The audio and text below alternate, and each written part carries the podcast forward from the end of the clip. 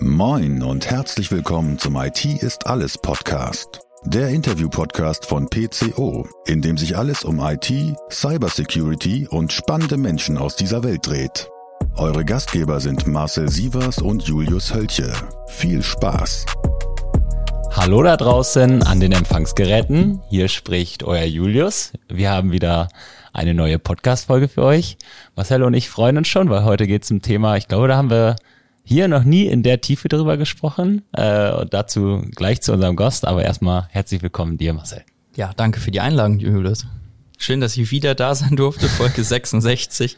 Einmal war ich ja nicht dabei. Also für mich ist Folge 65. Siehst du, also äh, ich, ich bin dir immer eine Folge voraus. Das könnten wir irgendwann mal ändern. Zumindest so lange, wie ich äh, zumindest jeder mitmache. Also ich bin Mr. 100% könnte man sagen. Äh, aber weg von uns, zurück äh, zu unserem Gast. Äh, herzlich willkommen, Julia. Ich freue mich da zu sein und wenn ihr das jetzt noch in Prozent ausrechnet, äh, wer jetzt von euch Mister wie viel Prozent ist, dann freue ich mich sehr. Das ist dann angewandte Mathematik. ja, also äh, da möchte ich mich jetzt nicht äh, irgendwo. Nein, da lasse ich mich jetzt gerade nicht drauf ein, weil so gut bin ich dann auch nicht in Mathe. das reicht, dass du 100 Prozent bist und ich habe irgendwas mit 98 da stehen. Aber das ist schon eine gute Verfügbarkeit, würde ich ja, sagen. Ja, doch, das, äh, das könnte, das, das hört sich gut an. So, Julia, ähm, dann äh, vielleicht äh, hol unsere Gäste mal einmal kurz ab, wer du bist, äh, was du so den ganzen lieben langen Tag machst äh, und auch was dich vielleicht auszeichnet. ich bin Julia, ich leite die Hacker School, das heißt ähm, ein gemeinnütziges Unternehmen, das Kinder und Jugendliche für Programmieren begeistern möchte und einfach Bock auf Zukunftsberufe durch ehrenamtliche ITlerInnen. Ja, und das mache ich eigentlich auch den ganzen Tag und am besten auch noch die Nacht dazu, weil ich finde es ein unglaubliches Privileg, den, wie ich finde, coolsten Job der Welt zu haben und einfach echt was zu verändern, insbesondere so Richtung Zukunftsberufe und auch ähm, ja einfach spannende Felder, die da so auftauchen. Jetzt machst du die Hacker School noch äh, nicht dein ganzes Leben lang, sage ich jetzt mal. Wie, äh, was hast du vorher so gemacht und was hat dich vielleicht zu, selber zur IT gebracht, dass du dann irgendwann daraus äh, auch ja dann die Hacker School mal ähm, aufgebaut hast? ja, es, äh, so retrospektiv ist das immer alles ganz einfach gewesen. Ich habe ganz unterschiedliche Ansätze dazu gehabt. Ich habe äh, seit über 20 Jahren, wie ich finde, den coolsten ITler der Welt zu Hause. Erst als Freund, jetzt als, als Partner. Wir sind Eltern. Und es macht unglaublich viel Spaß zu sehen, was für ein tolles Mindset ITler ähm, in diesem Fall auch ungegendert, einfach mitbringen, äh, weil für die Lernen unglaublich toll ist. Das habe ich vom ersten Tag an bei ihm bewundert und geliebt. Und äh, dann kam hinzu, ich war lange Zeit im Eiscreme-Bereich tätig. Ich durfte Ben Jerry's in Deutschland einführen. Hm. Und es war auch so eine kleine verrückte Marke, damals komplett ohne Budget. Also mit Guerilla-Marketing, geilen Scheiß machen. Das habe ich schon doch durchaus einige Jahre erlebt. Und das jetzt zusammenzuführen, zu sehen, dass ITler eigentlich begeistert den ganzen Tag spielen, dass Kinder, unsere sind jetzt neun und dreizehn, ähm, richtig Bock auch auf digitale Bildung haben und zu gucken, wie man das den Unternehmen so nahe bringen kann, dass sie Lust haben, sich zu engagieren. Ich glaube, ich musste einfach hierher kommen. Mhm. Mm, zurück zur, zur Hacker School. Ähm, wie entsteht so eine Idee, dass man, äh, dass man sowas aufbaut und sagt, das äh, ist genau das, was ich machen will und äh, vielleicht auch deine Motivation dahinter, die sich ja dann irgendwann mal ergeben hat. Also gab es so einen Schlüsselmoment, wo du so rückwirkend sagst, dass daraus ist es entstanden? Die Idee der Hacker School an sich ist sogar vor mir entstanden. Also mhm. ich bin nicht ursprünglich die Gründerin der Hacker School oder diejenige, die die Idee hatte. Ich bin nur diejenige, die sagte, die Idee ist so geil, das muss man richtig groß machen, alles andere wäre mies. Mhm. Ähm, die Idee zur Hacker School an sich ist entstanden, als sich drei coole Unternehmer hier in Hamburg zusammengesetzt hatten. Die wollten gerne Auszubildende für einen Fachinformatiker Anwendungsentwicklung finden. Mhm. Und ja, hatten dann so Kids da, die eben halt überhaupt nicht wussten, was Programmieren ist, aber so, ja, ich spiele doch so viel und vielleicht und so. Und das war halt irgendwie so, so blöd dünnes Eis. Und dann kam halt die Idee, wie viel hätten denn Bock, das zu machen, wenn sie wüssten, was es ist? Also es bräuchte so eine, so, mhm. so eine Hacker-School halt, einfach das mal auszuprobieren. Da war die Idee da. Und meine Zeit kam so ein bisschen später, als ähm, es darum ging, über den Integrationsfonds der Stadt Hamburg eine Förderung zu bekommen, eben genau diese Grundidee der Hacker School dafür einzusetzen, auch Geflüchteten Zugang in den Arbeitsmarkt zu ermöglichen. Und ja, ich war vorher in dem Bereich auch schon ehrenamtlich aktiv gewesen während meiner Promotion und äh, hatte dann den Andreas Eumann, einen der Gründer der Hacker School, kennengelernt und ihm, ähm, ja, wir kamen dann so überein, dass das doch vielleicht ganz geil wäre, wenn ich das nach, danach machen würde, also nach meiner Elternzeit und nicht zurück in den Konzern gehen. Und ich fand das schon ganz überzeugend und dann habe ich mich da auch gar nicht so dumm angestellt und konnte auch nach kurzer Zeit weitere große Förderungen einwerben. Und als wir eben halt damit zum Beispiel die Google Impact Challenge gewonnen haben, da, das war auch für mich so ein ganz wichtiger Punkt, wo ich gesagt habe, wenn so ein riesiger Konzern wie Google glaubt, dass die Idee so geil ist, dass sie uns als Leuchtturmprojekt auszeichnen, ja, dann mache ich das mal. Und ja, seitdem ist das, das war Mitte 2017, dass ich die Hacker School dann übernommen habe. Jetzt ist sie eine GmbH, ich bin geschäftsführende Gesellschafterin mit einem Anteil von 51 Prozent. Also ja, ist schon ein sehr, sehr wichtiger Baustein meines Lebens geworden. Hast du es nicht bereut? Keine Sekunde. Das mit dem Hacker School übernehmen hört sich auch ein bisschen falsch an in dem Jargon, ne? Also hoffentlich hast du es auf dem legalen Wege gemacht und äh, das System nicht in, in äh, ja, Mitleidenschaft gezogen. Aber gut. Jungs, und wenn nicht, würdet ihr es nie rausfinden. Nein, natürlich war alles hochgradig legal. Sehr schön. Wenn wir uns die heutige Hacker School mal anschauen, was finden wir denn da jetzt für Inhalte? Eigentlich alles, was begeistert. Weil unser Ziel ist gar nicht, den Kids was beizubringen, sondern wir wollen wirklich mit ihnen geilen Scheiß machen. Wir wollen, dass die Augen leuchten und wir wollen, dass sie, dass sie einfach rausfinden, dass sie das können können und sich nicht mit irgendwelchen diffusen Ängsten rumschlagen. Und so die, der Fokus liegt wirklich darauf, kurze, auch schnelle Erfolgserlebnisse äh, durch kurze Kurse oder durch Einblicke zur Verfügung zu stellen, sodass die Kinder einfach Bock haben, weiterzumachen. Und das machen wir in unterschiedlichen Formaten, mit unterschiedlichen Sprachen, aber immer mit diesem Ziel leuchtende Augen. Das heißt so ein bisschen auch Hands-on-Mentalität, um die Kinder und Jugendlichen auch sofort in ein Doing zu überführen? Oder müssen die dann erst Videos schauen, keine Ahnung, Multiple-Choice-Fragen beantworten? Das ist ja schon keine klassische Schule an der, an der Sicht, oder?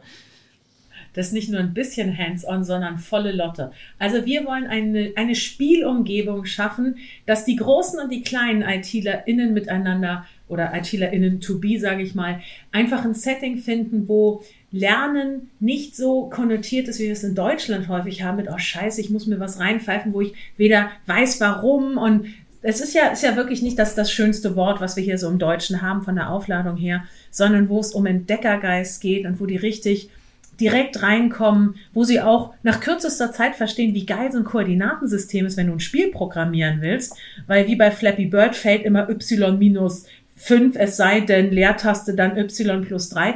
Da kriegst du auf mal, also da, da verdrahten sich Synapsen neu, da kommst du gar nicht drauf und die Begeisterung, ja, ist dadurch halt immer für uns ein Schlüsselelement. Habt ihr denn ähm, so eine Altersrange, sage ich mal, ab bis, so wie man das auf klassischen Brettspielen auch findet? bis 99. Also ja, tatsächlich. Ähm, wir beginnen eigentlich ab der weiterführenden Schule. Also Zielgruppe ist 11, 11 bis 18 bei den Kids. Vor dem Hintergrund, wir arbeiten mit ehrenamtlichen ITlerInnen und nicht mit Sozialpädagoginnen, sondern eben wirklich in einem Setting, wo es hilft, dass sie more or less lesen und schreiben können, dass ein bisschen Englisch aufgespielt ist, dass sie einfach da das Erfolgserlebnis haben und keine komplette Überforderung. Ausnahme von diesem Konstrukt ist die Girls Hacker School, die ist für Frauen und Mädchen 11 bis 99, weil der Zugang zu Frauen in der IT brauche ich euch nicht sagen, ist eines der großen, der großen Mysterien, warum das nicht mhm. einfacher läuft. Und da wollen wir halt eben tatsächlich gucken, dass wir auch coole Lernsituationen für Mütter, Töchter, Tanten, Nichten, Großmütter, Enkeltöchter, egal, einfach geilen Scheiß zusammen machen, ist altersunabhängig. Und im Bereich der Frauen haben wir das jetzt einfach schon mal so aufgesetzt. Guck mal, Julius, dann könntest du dich da ja auch anmelden. also nicht bei der Girls Hacker School, sondern bei dem anderen. Hast dich gerade noch mal so eben gerettet. Aber ich habe ich habe es verstanden. Äh, noch mal eine Frage zu den Inhalten von mir. Äh, gibt es irgendeinen, weil die IT ist ja durchaus groß äh, und äh, ich glaube, es gibt viele Anwendungsbereiche, die man auch den Kindern beibringen mag. Manche sind bestimmt in der IT spannender als andere. Äh, jetzt haben wir ja, äh, Marcel und ich, auch unser großes Thema mit äh, Cybersecurity. Findet man auch solche Inhalte oder geht es eher, sag jetzt mal, um Dinge, die vielleicht noch ein bisschen mehr, äh, ein bisschen, bisschen spannender noch sind, äh, sage ich jetzt mal, äh, gerade so für für Kinder, äh, wo man vielleicht was Eigenes aufbauen kann, wie äh, eine Webseite oder irgendwie was designen kann. Äh, wie ist so der der Fokus vielleicht auf gewisse Inhalte? Ich glaube tatsächlich, dass man im Bereich, was spannend anbelangt, kaum über euren Bereich drüber kommt. Der ist ja tagaktuell für die Kinder. Hey, kannst du mir Fortnite hacken? Ich will mehr Credits oder so. Also, das ist ja, das ist die erste Frage, die ich immer kriege, ob ich das könnte. Ich lüge dann manchmal ein bisschen und sag, vielleicht, also ich könnte es nicht, ehrlich gesagt, aber schließe dann auch die Frage an mit, ähm, warum sollte ich das tun? Fändest du es geil, wenn ich dir dein Portemonnaie wegnehme? Ha, das darfst du doch nicht. Aha. Ähm, also das ist schon, mhm. das ist ein Thema, was es sehr top of mind ist. Mhm. Die Herausforderung ist, dass ähm, wenn ich genau das möchte, was ihr vorher gefragt habt, hands-on reingehen, ist das Themenfeld an sich so eine bisschen miese Kiste. Ja. Weil was brauche ich denn, um mich damit zu beschäftigen? Also Python sollte ich zumindest so drauf haben, dass das Datenanalysieren Spaß macht und ich die Infos habe, bevor ich 120 bin. Ich sollte mich ein bisschen mit virtuellen Maschinen auskennen. KI würde tatsächlich helfen. Netzwerktechnik. Also, um da wirklich was machen zu können, braucht es halt eine Menge Grundlagen. Nichtsdestotrotz haben wir jetzt angefangen, auch genau solche hm, IT-Security-Kurse im Bereich Python aufzubauen, wo es eben halt, es ist ein kleines bisschen gefrickelt. Also mit Scratch und HTML kann man einfach äh, viel niedrigschwelliger einsteigen. Aber nichtsdestotrotz, das ist eins der ganz großen Themen. Die Kids kriegen das ja mit, ja. was da passiert. Wenn auf mal in Karlsruhe 20 Schulen vom Netz genommen werden, weil ja, scheiße, sie haben jetzt auch Bereiche äh, angegriffen, die einfach, also wo es wirklich einfach nur noch mies ist.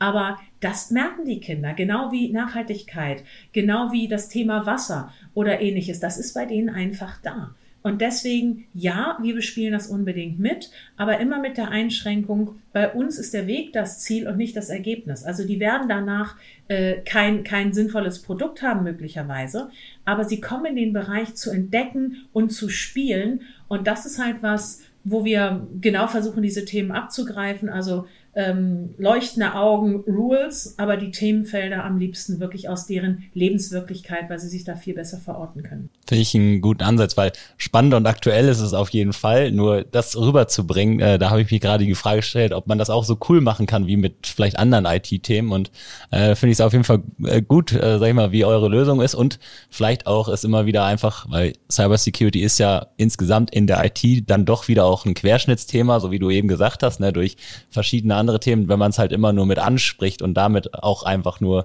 äh, erstmal diese Gedanken überhaupt weckt bei den Kindern und auch immer wieder, ähm, ja, sag ich mal, Überschneidung damit findet bei, bei verschiedenen IT-Themen. Ne? Das ist ja eigentlich auch was, was dann am Ende des Tages im Kopf zusammenwächst. Naja, du hast ja auch die Situation, also ein bisschen spöttisch gesagt, ihr wisst ja, was das beste, der beste Schutz gegen eine Cyberattacke ist. Einmal auf eine reingefallen zu sein. Ja. Also das ist, das passiert dir danach nicht so schnell wieder, auch wenn es wirklich besser wird. Und da genau auf solche Sachen, dieses, ähm, wie nennt man Social Engineering oder raufzugehen, wirklich zu sagen, Kinders, denkt nach. Wenn ihr ein gigantisches Geld für einen minimalen Einsatz kriegt, Schaltet mal ganz kurz euer Gehirn ein. Wie wahrscheinlich ist das? Die Erbtante aus den USA. Klickt nicht auf irgendwelche Links, die ihr nicht kennt. Und auch wenn ihr euch blöd vorkommt, fragt dreimal und Klammer auf, nicht unbedingt eure Lehrkräfte. Kennt ihr irgendjemand, der ein bisschen mehr Affinität zu diesem Thema hat? Und genau solche Sachen einfach mitzunehmen. Also der, ich bin ja in meinem, äh, ich sag mal, anderen halben Leben auch äh, Minderheitsgesellschafterin bei Deutschlands bester Hacker. Also da geht's ja auch um, um eine Challenge hinter. Und der Marco De Filippo, der ist ja auch, also eine ganz heiße Type. Aber wenn der erzählt, was die machen, die verkleiden sich teilweise als irgendwelche Ingenieure gehen oder als, als Techniker, die marschieren da durch. Da wird nichts hinterfragt. Die Passworte kleben am Rechner. Und das ist halt so dieser ganze soziale Teil, den kann man den Kindern immer mitgeben im Sinne von, ihr habt kein Vakuum zwischen den Ohren. Denkt, das hilft immer und seht zu, dass ihr neugierig seid. Und so kann man dieses ganze Thema auch selbst wenn die alle noch nicht wirklich die Cracks in Python sind und Netzwerke tatsächlich eher an einem Stecker festmachen, da kann man schon eine Menge auf jeden Fall Grundlagen vermitteln. Du hast äh, eben mal angesprochen, so einer der ja, vielleicht mit auch schönen Momente, äh, so auch in dem Unternehmertum am Ende dann des Tages, also jetzt mal weg von den leuchtenden Kinderaugen, äh, war dann auch, ähm, ja, sag ich mal, dass ihr Google auch für euch gewinnen konntet und das äh, Unternehmen mit so einer Strahlkraft euch auch unterstützt. Äh, wie würdest du sagen, welche Rolle spielen Unternehmen insgesamt auch in der Verantwortung, junge Menschen auszubilden, entweder mit Initiativen wie zum Beispiel euch zu unterstützen, aber auch natürlich selber auszubilden? Die Antwort in einem Wort wäre riesig. Die Antwort in ein paar mehr Worten wäre, es ist ähm, für uns ein Kernelement der Hacker School, dass wir über Corporate Volunteering und einfach ehrenamtliches Engagement genau diese Begeisterung kanalisieren können. Ähm, ich für meinen Teil bin tatsächlich sogar sehr froh, dass jetzt über ESG, über die EU diese Anforderung kommt, dass auch Unternehmen nicht finanzielle Kennzahlen reporten müssen. Ist so ein bisschen wie die Anschnallpflicht, hätte man noch selber drauf kommen können, aber ist jetzt halt einfach eine Anforderung. Und wir können jetzt eben halt sagen, wir sind das S in ESG. Mit uns könnt ihr das soziale Engagement reporten. Es wird ohne euch nicht gehen, liebe Unternehmen. Und wir haben als große Herausforderung, dass ähm, die häufig die Zielzahlen nach meiner Einschätzung viel zu kurzfristig vergeben werden. Die nächsten Quartalsziele oder oh, die Jahresziele zählen viel mehr als, wo will ich eigentlich in 20 Jahren sein? Und mhm. wenn man jetzt guckt, also mein Großer ist, wie gesagt, gerade 13 geworden. Das ist wie gestern, als wäre der frisch geschlüpft. Und die Zeit ist ja in dem Sinne nichts mehr wert. Es geht so schnell. Und da zu sehen, die Unternehmen müssen sich dafür engagieren, dass wir bei jungen Menschen Bock auf Zukunftsberufe machen, dass wir wahrscheinlich sogar nicht erst in die achten, sondern in die sechsten Klassen reingehen, um insbesondere Mädchen, um sozioökonomisch benachteiligte Kinder im Vorbeigehen aus Versehen für solche Berufe zu begeistern, das wird ohne die Unternehmen nicht gehen. Und wenn wir da es schaffen, die Silos aufzubrechen mit Schule versus Unternehmen und werbefreier Raum, und es geht ja gar nicht darum, dass alle Kinder da jetzt Gummibärchen aus Bonn essen, aber es geht darum, dass das wirklich wahre Leben in die Schulen muss. Und tatsächlich, die Kids sind begeistert, die Lehrkräfte sind auch begeistert, wenn die wirklich sehen, dass da Verantwortung übernommen wird. Und ich glaube, das ist wirklich so ein Conditio sine qua non. Wenn wir die Unternehmen nicht ins Boot kriegen, wird das mit der digitalen Bildung ein ganz heißer Ritt hier in Deutschland. Ich glaube, es ist auch, also ist diese, diese Beschwerden, die es ja auch häufig so einfach aus der Gesellschaft gibt, sind, glaube ich, auch teilweise einfach zu einfach immer auf die Politik oder weiß nicht was abgewälzt. Und es ist ja wirklich so, dass jeder Einzelne was dafür tun kann, indem er sich engagiert, aber natürlich auch die Unternehmen. Ähm, und ich finde, klar, das ist was, ist eine, ein soziales Engagement vielleicht von einem Unternehmen, aber es vielleicht auch nur als soziales Engagement abzustempeln, ist vielleicht auch zu einfach, weil am Ende, auch wenn sie vielleicht nicht kurzfristig finanziell davon profitieren, äh, spätestens wenn die Gesellschaft davon profitiert, profitiert das Unternehmen ja auch wieder. Und Google, sag ich jetzt mal, also auch wenn es äh, irgendwo social ist, ist es ja trotzdem immer noch mit einem mit einem Zweck, den auch Google nützt, sage ich jetzt mal. Und von daher ist es ja eigentlich wunderbar, wenn man das in so einer Initiative wie bei euch zusammenbringt. Also siehst du es auch so, dass es auch auch einen Mehrwert gibt, auch wenn es erstmal ehrenamtliches soziales Engagement ist? Ich würde sogar noch einen draufsetzen. Wenn du keinen Mehrwert für die Unternehmen ausweisen kannst, dann brauchst du gar nicht erst aufzustehen. Weil mhm. ein Unternehmen ist noch, also, und das ist auch in Ordnung. Ein Unternehmen ist nicht designt, um die Welt erstmal zu retten, sondern die haben einen anderen Auftrag. Ist auch ganz geil, wenn die Gehälter zahlen können. Muss man ja auch mal, also jetzt so Big Picture. Ja. Ich, ich will gar nicht äh, die Grundidee von einem äh, von, von der Unternehmensstruktur verdammen in keinster Weise. Aber wie viel einfacher ist es, wenn man wirklich ganz klar sagt, es ist die intrinsische Motivation dahinter, das wirklich mit umzusetzen. Und sei es für die Kinder, sei es aber auch aus Unternehmenssicht für die Mitarbeitenden. Es wird immer mehr Impact gefordert.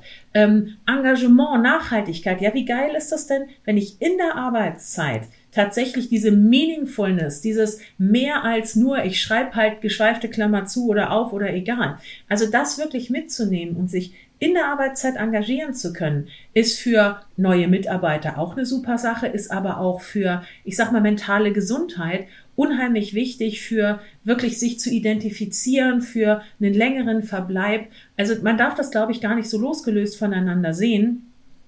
Und wenn wir das hinkriegen, dass wir wirklich auch durch die Begeisterung fürs Lernen ein anderes Mindset in die Köpfe kriegen und nicht aus Angst vor der KI, die meinen Job auffressen wird, ähm, in einen Stillstand geraten, dann haben wir doch alle viel mehr Möglichkeiten. Und hier in Deutschland sind wir halt einfach, erstens, wir sind stockverwöhnt. Es geht uns einfach im Schnitt gesehen viel zu gut. Und erstmal sich zu beschweren und rauszufinden, wer schuld ist, dafür geht so viel Zeit rein. Das ist scheißegal. Wir hängen alle zusammen da drin. Wir müssen das gewuppt kriegen. Für die Kinder, für die Zukunft. Wir haben schon so viel kaputt gemacht. Wäre doch ganz geil, wenn wir ihnen wenigstens das Skillset anbieten, dass sie den Schlamassel, den wir verursacht haben, wieder ein bisschen ausbessern können. Und da glaube ich wirklich Verantwortungsübernahme für jeden Einzelnen sei es in der Firma, sei es privat, sei es als Vorbild. Wenn ich als Mutter sage, Mäuschen, Mutti konnte auch nicht rechnen, dann ist das nicht nur dämlich, sondern total fies der Tochter gegenüber. Einfach mal machen, könnte ja gut werden. Was muss man denn machen, um bei euch Ehrenamtlicher zu werden? Und was macht so ein Ehrenamtlicher? Schreibt er dann Kurse, dreht er Videos, äh, programmiert er mit den Kindern, geht er in die Schulen? Was sind da so Bestandteile? Du meinst geiler Scheiß war noch ein bisschen generisch, ne? Ja, hast recht. Hm, wir haben wir haben unterschiedliche Formate. Das größte ist der, ist der Schulbereich, wo wir virtuell in Schulklassen gehen. Da haben wir mal was vorbereitet. Also wir haben Kurse durchgeskriptet, die tatsächlich eins zu eins gehalten werden können. Wo wir aber auch den IT-Lern ganz klar sagen, du kriegst keine Brownie Points, wenn am Ende alles einzeln abgetickt ist, sondern bring die Augen zum Leuchten. Wir haben es ausprobiert, es funktioniert super. Nimm das als Grundlage oder mach das so durch. Aber wenn die Kinder dich anders rufen, geh mit. Dein Job ist leuchtende Augen. Ich hatte das erwähnt. Es gibt Wochenendkurse, die sind doppelt so lang. Das sind zweimal vier Stunden an zwei aufeinanderfolgenden Tagen am Wochenende. Da kann man ein bisschen besser spielen. Also innerhalb drei Stunden Programmieren ist das schon so ein bisschen zack, zack, mhm. zack. Da muss es auch ein bisschen fluffig durchgehen. Am Wochenende haben wir teilweise komplett andere Themen. Wenn jemand Bock darauf hat, ähm, was Spezielles zu machen, wo er nun mal für brennt oder sie, dann ist das gar kein Thema. Wir geben die Rahmen vor im Sinne von, so ungefähr funktioniert das, wenn du hier, du musst ein bisschen Input geben, du solltest das repetieren lassen, dann kannst du, also da gibt es, man hat, wir haben jetzt fast über 35.000 Kinder bei uns gehabt, da hat man schon so zwei, drei Sachen mitgekriegt. Mhm. Und es gibt noch ein drittes Format, das ist das Messeformat, wo wir sehr kurze Interventionen haben, 20 Minuten, wo es wirklich darum geht, ganz schnell auf Erfolgserlebnisse und boah, das kann ja klappen zu kommen, was wir eben auf Messen anwenden, aber auch teilweise im sozioökonomisch benachteiligten Bereich, wo auch die Konzentrationsspannen nicht immer so ultra lang sind, aber da wirklich einen kurzen Moment der Begeisterung, da haben wir auch Sachen vorbereitet. Also je nachdem, mit wie viel Zeit man sich einbringen kann. Wir bitten, wenn wir mit Unternehmen dealen, eigentlich immer darum, dass die uns zehn Stunden pro Mitarbeitenden zur Verfügung stellen. Eine Stunde guckt ihr die Kurskonzepte an, eine Stunde kommt bitte ins Onboarding. Wir antworten gerne auf alle Fragen. Wie gesagt, so ein paar haben wir schon gehört. Und dass dann die ITlerInnen sich an zwei Vormittagen engagieren dürfen, weil das erste Mal seid ihr alle total nervös und aufgeregt. Das ist auch völlig normal. Aber beim zweiten Mal wachsen auch insbesondere Auszubildende und Dualis richtig über sich hinaus. Und ich glaube, wir können nur zusammen gut sein, wenn es für euch als Unternehmen genauso geil ist wie für die Kinder. Und das ist so die Idee, die sich bisher ganz gut bewährt hat. Und was für Kriterien muss jetzt so ein Bewerber mitbringen, beziehungsweise wie hoch ist die Chance genommen zu werden? es ist, da wir die Kurse barrierefrei anbieten, für jemanden, der in der Materie an sich drin ist, völlig unkompliziert. Also auch ohne, selbst mein Team sagt, ich hätte meine IT-Kompetenz geheiratet, was nicht besonders charmant ist, aber nicht ganz falsch. Ich habe ja, ich hatte das erwähnt, seit über 20 Jahren jemanden da. Ähm, selbst ich kann die Scratch-Kurse oder die HTML-Kurse geben. Kann man sich drauf schaffen, ist unaufgeregt. Es hilft also wirklich in HTML oder Python oder in irgendeiner Programmiersprache gut drin zu sein. Also sprachlich würde ich mal sagen, so ein B1 wäre ganz gut, wenn man den europäischen Referenznamen ne nehmen würde. Aber man kann sich das auch mit drauf schaffen. Die Hürden, sich da an, zu engagieren, die sind nicht wahnsinnig hoch. IT-Grundkenntnisse und Begeisterung, da kommt man schon wirklich weit. Ich habe das äh, gerade mal so ein bisschen äh, ja auf, auf mich vielleicht auch äh, repliziert, weil ich bin ja auch ähm, jemand, der vielleicht gar nicht so, bei dem diese Begeisterung als, als Kind vielleicht nicht geweckt wurde. Ähm, ich bin, glaube ich, sehr spät erst äh, dann jetzt auch zur IT gekommen äh, und habe daran meine Freude gefunden, so als, als Quereinsteiger rein. Ähm, hab mich gerade gefragt, ob es vielleicht, ob ich vielleicht auch eher da gelandet wäre, wo ich jetzt gelandet bin und vielleicht auch nochmal anders, wenn, wenn man mich so abgeholt würde. Bei Marcel, bei dir ist es ja anders. Ne? Du bist ja Kind der, äh, Kind der IT, könnte man ja fast sagen. Für dich war es ja eigentlich immer außer Frage, aber wie bist du darauf in, wie bist du dazu gekommen, sag ich jetzt mal? Du hattest keinen Hacker School äh, damals. Nee, ich hatte keinen Hacker School Beitrag. Ähm, letztendlich hat die Schule, glaube ich, einen ganz guten Job geleistet. Das fing damit an, dass wir in der Grundschule ähm, immer in diesen lust coolen PC-Raum durften. Der war so ganz neu eingerichtet. Da standen so riesengroße Röhrenbildschirme und so, was man halt heute auch gar nicht mehr so richtig kennt.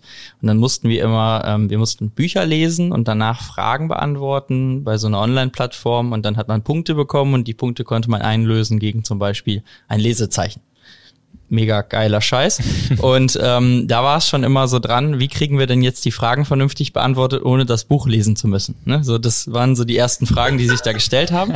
Und das ist dann immer weitergegangen und dann ging es immer an die weiterführende Schule und dann wurde irgendwann relativ früh einfach mal so Programmieren angeboten das war jetzt qualitätstechnisch vielleicht nicht das Highlight, weil der Lehrer selber gerade mit seinem riesen Buch da stand und äh, eine Programmiersprache Pascal rauskramte, die man heute gar nicht mehr so also die anwendet. Augen haben nicht so geleuchtet. Nein, die haben nicht geleuchtet und in der Tat ähm, hatten wir da äh, ein Jahr lang nicht so wirklich Spaß dran und dann kam ein Referendar und der brachte so eigentlich genauso wie das bei Julia eben klang, der brachte so dieses fertige Programmierwerkzeug mit, so dass du quasi nur noch spielerisch Puzzlebausteine zusammenklicken konntest und auf einmal hattest du dann ähm, ein Pong oder irgendwelche anderen Spiele, Space Invader, was man so machen konnte. Ne? So ganz simpel und dann wird es immer aufbauen etwas schwieriger und äh, dabei ist man dann sind die meisten hängen geblieben und das hat sich dann weiterentwickelt, so dass wir dann sogar bis zum Ende hin eine eigene kleine äh, Gruppe gegründet haben aus fünf, sechs Leuten, die dann eine Plattform gebaut haben für das Abi-Jahrgangsbuch, um sozusagen Texte einzureichen, die dann später in den Druck gingen. Ne? So ein bisschen mhm. angelehnt an dieses frühere Facebook, wo man sozusagen den Leuten so Beschreibungen geben konnte. Ne? Und, und das war eigentlich so der ausschlaggebende Punkt, ne? weil wir immer sehr früh mit Computern interagiert haben, aber ich kenne es auch komplett andersrum im Freundeskreis, wenn du an eine Schule gerätst, die davon gar keine Ahnung hat und die eben nicht diesen engagierten äh, Quereinstiegslehrer oder wen auch immer dort hat, der irgendwie was im Studium mitgenommen hat und gesagt hat, ich probiere da mal was aus, dann gab es die Kurse nicht. Und dann gab es halt nicht mal einen IT-Kurs. Dann haben die gar nichts gelernt mit dem Computer und dann war der Computer nur im Geschichtsunterricht und nur für Wikipedia freigeschaltet. Und die Qualität ist dann wieder so rum, dass die heute alle nichts mit Computern anfangen und das sind die, wo ich regelmäßig die Drucker repariere. die mit Fragen kommen, ich habe das Internet gelöscht. Ach, Sie waren das, kein Problem, ich schicke ein Update. Ja. Genau. Wir haben einen der Inspirer bei uns, also so nennen wir halt die, die die Kurse geben, einfach weil das deren Job ist, sozusagen zu begeistern, zu inspirieren. Der sagte mal in einem der ganz frühen Filme der Hacker School, stellt euch mal vor, Mozart hätte erst mit 30 ein Klavier in der Hand gehabt, gut dran gesessen, ne? aber als immer Thieler sprech. Was hätten, was hätten wir alles verpasst, und das ist so das, was eben halt auch die Leute treibt, genau diesen Ansatz mal mitzuteilen. Man kann damit so geilen Scheiß machen. Und äh, ein Freund von mir, der Jöran Musmerholz, sagte mal, Digitalisierung ist ja weder gut noch schlecht. Also genau wie mit dem Messer. Ne? Du kannst damit ganz böse Sachen machen, aber auch ein Brot schmieren. Und der sagte mal, Digitalisierung macht ja nur alles Dollar. Also wenn ich zu Hause auf dem Sofa rumhängen will, kann ich mit Digitalisierung besser. Wenn ich voll der Crack bin und rausgehe, wie Geocaching oder egal, kann ich mit Digitalisierung besser. Und wenn wir dieses mit, kann ich eben Dollar, zu den Kindern bringen und ihnen wirklich auch zeigen, was man damit alles machen kann, wie das Thema Nachhaltigkeit, kann ich mit der Digitalisierung einfach viel mehr krassen Scheiß erreichen, als wenn ich nur vernünftig lüfte und die Fenster wieder zumache. Und das wirklich zu bringen, ich glaube, es ist unsere verdammte Pflicht und Schuldigkeit, der Jugend diese Möglichkeiten zumindest aufzuzeigen. Die werden noch hell of a job haben, diesen Planeten so zu erhalten, zumindestens wie er ist. Und das ist, glaube ich, da geht es gar nicht nur darum, ist es geil oder nicht, sondern äh, ja auch, aber come on, das muss doch eigentlich unser aller gemeinsames Ziel sein, da wirklich einen Unterschied zu machen. Finde ich äh, eine sehr schöne Aussage. Eigentlich könnte man damit schon fast abschließen. Aber, Julia, wir haben immer eine Ausblicksfrage, die wir ganz am Ende stellen, äh, die manchmal ein bisschen leichter ist, manchmal auch einfach so ein, ja, wo sehr, sehr viel persönliches Gefühl vielleicht auch reingehört, weil es nun mal die Zukunft. Wir wissen alle nicht, was äh, in x Jahren passiert. Äh, für dich vielleicht auch ein bisschen äh, provokant, was wir heute mal mitgebracht haben, nämlich wir haben ja jetzt ja viel auch über den über diese Gaps gesprochen, einfach die wir heute noch haben. Äh, einige Fachkräfte, die uns generell fehlen in verschiedenen Disziplinen der IT, ähm, aber auch zum Beispiel da jetzt mal die fehlende Diversität, äh, die wir in der IT auf jeden Fall haben. Da können wir bei der PCO auch ein Lied von singen. Was glaubst du, wann hat man diese Gaps geschlossen? Weil also ich glaube, was wo wir darauf uns einigen können, ist, dass man dran arbeitet äh, an vielen Stellen ähm, aber siehst du es, dass es einen Zeitpunkt X gibt, wo man sagt, so jetzt haben wir es, das haben wir geschafft?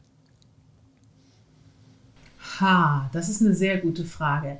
Ähm, in kurz wieder, keine Ahnung. Aber wenn du einen, einen Zustand haben willst, wo ich mir das vorstellen kann, das ist der, wo wir die Gaps in den eigenen Köpfen wegkriegen. Mhm. Weil das ist, glaube ich, so ein bisschen diese größte Herausforderung, die ich sehe. Dieser Beispielsatz, auch Mäuschen, Mutti konnte auch nicht rechnen. Verdammt. Wir brauchen die wirkliche Verantwortungsübernahme auf allen Seiten. Auch auf den Seiten von Mädels. Es kann nicht sein, dass wir jetzt eine Generation haben, ich glaube, es kam gerade bei der OECD, wo es wieder viel stärker auf diese Rollenbilder geht. Ähm, ja, ich bleib dann zu Hause und ziehe drei Kinder groß und man denkt, Kinders, habt ihr denn nichts gelernt? Ja, ich will den Job ja nicht, weil ich, weil ich Eierstöcke habe, sondern weil ich gut bin. Ja, soweit waren wir alle schon mal. Trotzdem, jede Frau, die ich kenne, ist mittlerweile, wenn sie auch beruflich ein bisschen erfolgreicher ist, für die Quote. Einfach, weil wir haben alle gelernt, das funktioniert nicht anders. Und da reinzugehen und jeder für sich, sich ganz klar zu machen, gleiche Rechte, ja, sind aber auch gleiche Pflichten. Und ich kann das Leben findet noch eine Plattitüde am Rand der Komfortzone statt. Aber da wirklich hinzugehen, wenn ich Gleichberechtigung will, und das wäre für mich eine Paraphrasierung von deiner Frage, äh, Gaps abschaffen wäre für mich Gleichberechtigung. Wenn wir Gleichberechtigung wollen, insbesondere im Großraum der Informatik, müssen wir mehr Frauen in die IT kriegen, insbesondere in die KI, sonst fliegt uns das echt tierisch um die Ohren, insbesondere so als selber Frau gesprochen. Und da reinzugehen, ich glaube, es ist in dem Moment, wo wir das Mindset an der Stelle von German Angst und wir beschweren uns über alles und wer ist schuld zu, okay, ja klar, dann muss ich jetzt wohl mich mal ransetzen und den Quatsch lernen. Denn mein Job wird nicht von einer KI substituiert, sondern von einem Menschen, der die KI bedienen kann. Und da wirklich reinzugucken, ich glaube, dass wir da, und das ist vielleicht auch die gute Botschaft, mit der Arbeit an sich selbst und einer wirklich Offenheit im Mindset für Verantwortungsübernahme doch noch mehr erreichen können, als wir das vielleicht auf den ersten Blick denken. Danke auf jeden Fall für die Einschätzung. Also es ist äh, ein wichtiges Thema und wir haben, äh, glaube ich, gelernt, es fängt im Kopf an, äh, wenn man das vielleicht jetzt mal äh, so am Ende des Tages mitnimmt. Ähm, ich glaube, es gibt äh, sag ich mal, auf jeden Fall auf dem deutschen IT-Security-Kongress genau dazu auch wiederum ein Thema. Ähm, vielleicht hilft uns das weiter, dass wir es äh, mit in die Köpfe kriegen, äh, alle. Äh, ich meine, wir haben 800 Leute äh, aus der Branche am Ende des Tages vor Ort. Wäre ja schon mal schön, wenn wir das bei den 800 schon mal schaffen. Äh, jeder es mit nach Hause nimmt und weiterträgt. Und die Hälfte bewirbt sich als Ehrenamtlicher. Das wäre doch oder mal Ehrenamtlicher. Ja, oder nimmt Super. es mit selber zu den Kindern in die Schule, wo auch immer hin. Äh, also ich danke dir auf jeden Fall, Julia, für, für den Podcast, für die Aufnahme. Äh, und ja, sag auch schon mal bis bald, weil der Deutsche IT-Security-Kongress ist ja gar nicht mehr so weit weg. Ich freue mich drauf. Danke für eure Zeit. Die letzten Worte hat wie immer Marcel. Gut, dass du mir nicht auch noch eine Frage gestellt hast. Auf dem Zettel steht keine mehr, sonst hätte ich jetzt erst wieder überlegen müssen. Aber nein, ähm, es ist ein wichtiges Thema und wir haben das ja immer so ein bisschen versucht anzuschneiden in äh, vielen ähm, teilweise eher kleineren Diskussionen, haben immer mal wieder das auf das Thema äh, Bildung gelenkt und natürlich haben wir ja auch von uns aus, wir kennen unsere Hörerschaft ja auch, auch viele die für sich vielleicht fragen, wo geht denn der Weg mal hin? Und was ich faszinierend finde in dem ganzen Inhalt ist, dass es also auch nicht nur für Kinder und Jugendliche gemacht ist, sondern dass man eben da auch keine Grenze zieht, weil ein ich sag mal, Quereinsteiger im klassischen Sinne, der vielleicht sagt, naja, möchte ich jetzt noch 20 Jahre auf der Baustelle stehen oder möchte ich vielleicht noch irgendwas anderes in meinem Leben erleben, jetzt einfach als plumpes Beispiel gesagt, hat mit diesem Tool sicherlich auch die Möglichkeit, genauso wie alle anderen, sich ähm, so einen Überblick zu verschaffen und wirklich hands-on Dinge in Erfahrung zu bringen und für sich zu lernen, wie in so einem kleinen Praktikum, sage ich mal, ist das was für mich oder ist es nichts? Und ähm,